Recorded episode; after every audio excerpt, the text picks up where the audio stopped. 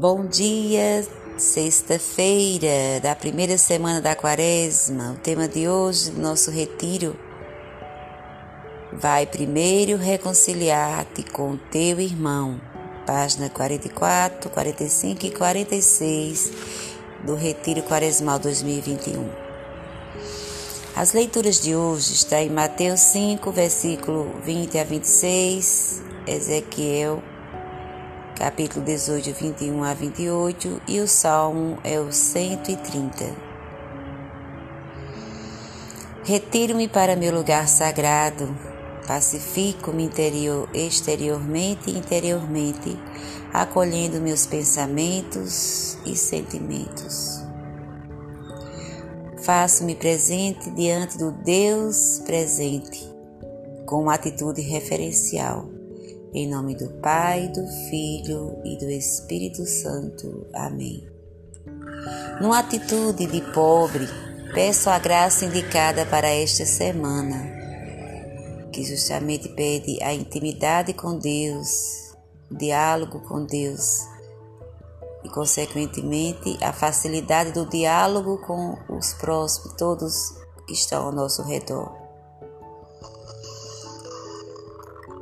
Também colocamos nesse dia de hoje a nossa missão, a nossa família, a reconciliação que tem que existir, primeiramente dentro dos lares, o perdão, o arrependimento dos pecados, o perdão, a vida nova. Então, após sua prece particular, a gente continua Leia o Evangelho indicado para a oração de hoje. E agora vamos é, ouvir um pouco as indicações de hoje. Então acompanhe a página 45. Nas antiteses, ouviste o que foi dito. Eu, porém, vos digo: do sermão da montanha somos colocados diante de casos, cinco casos concretos que têm a ver com a vida relacional e comunitária. A reconciliação, o olhar puro que não se aposta de outra pessoa, a veracidade e a transparência no falar, a não violência ou mansidão bíblica e o amor gratuito, que inclui o inimigo. Em todos eles podemos crescer sempre mais, graças à compreensão de quem somos no nível mais profundo. O eu, porém, vos digo, de Jesus. Nos inspira a descer até as raízes do nosso ser, esvaziando-nos progressivamente do nosso ego e ativando todos os recursos humanizadores aí presentes. Na Bíblia, a justiça é um dos conceitos centrais com, com uma diversidade de sentidos e por isso mesmo difícil de ser definido. Em todo caso, tra trata-se de um conceito que inclui relação. A perspectiva bíblica justo é aquele que perante Deus e os homens se ajusta ao modo de agir do mesmo de Deus, do mesmo Deus vivendo e agindo com a marca da bondade. Portanto, a expressão justiça de Deus não tem nenhuma relação com o julgamento de Deus. Ela é, antes de tudo, misericórdia e fidelidade a uma vontade de salvação.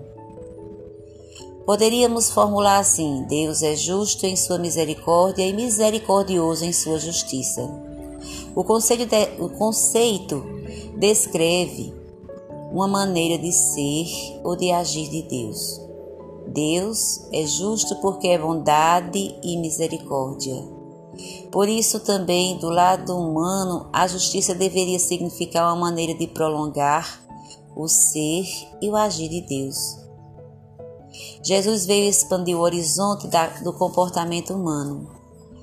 Veio nos libertar dos perigos do moralismo e do legalismo à luz da justiça de Deus, força que salva, Jesus nos apresenta um modo de proceder mais radical, relendo os mandamentos.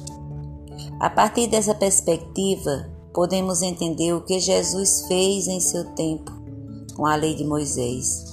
Disse que não vinha abolir a lei, mas plenificá-la, porque foi acusado pelas autoridades religiosas de ser transgressor das leis.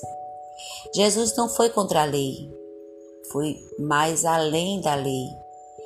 Quis dizer que toda lei é sempre limitada, que sempre podemos ir mais além da letra da lei, da pura formulação até descobrir o Espírito que a inspira.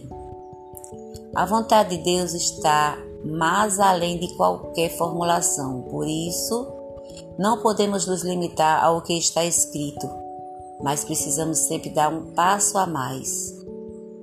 Na vivência do amor, que emana do nosso eu mais profundo, devemos ser sempre mais radicais, não cedendo diante de mínima manifestação do nosso autocentramento. Na realidade, quem ama não precisa de leis. Segundo Paulo, quem ama cumpre toda a lei. Por isso, segundo Jesus, não basta cumprir a lei que ordena não matarás. É necessário, além disso, arrancar de nossa vida a agressividade, o desprezo ao outro, os insultos ou as vinganças. Aquele que não mata cumpre a lei mas se em seu coração há resquício de violência, ali não reina o Deus que busca construir conosco uma vida mais humana.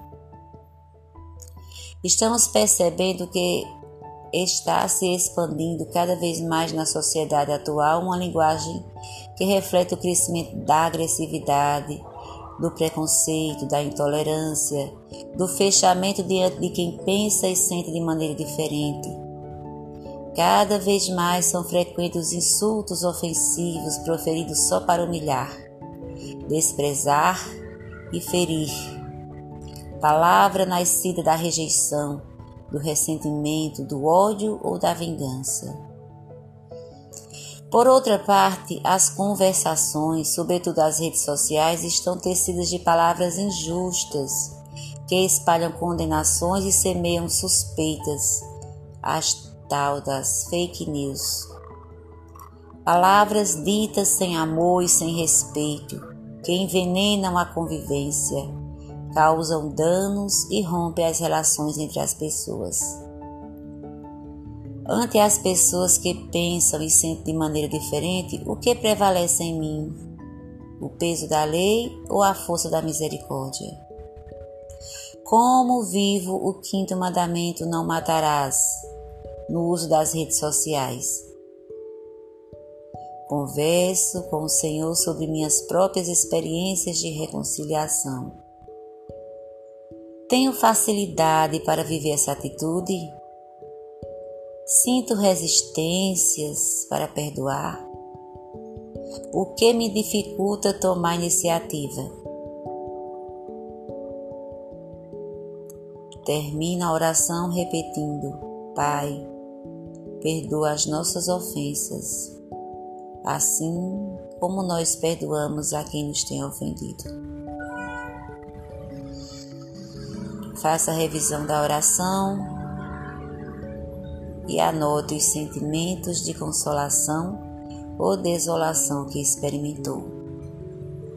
Fiquem com Deus, paz e bem. Sagrado coração de Jesus, eu confio em vós. Por isso, deposita em vosso coração meus sofrimentos e minhas esperanças. Sagrado coração de Jesus, protegei nosso lar, nossa família e nossa pátria de todo mal e de todo pecado. Tende piedade de nós, das almas e dos pecadores do mundo. Sagrado coração de Jesus, eu confio em vós.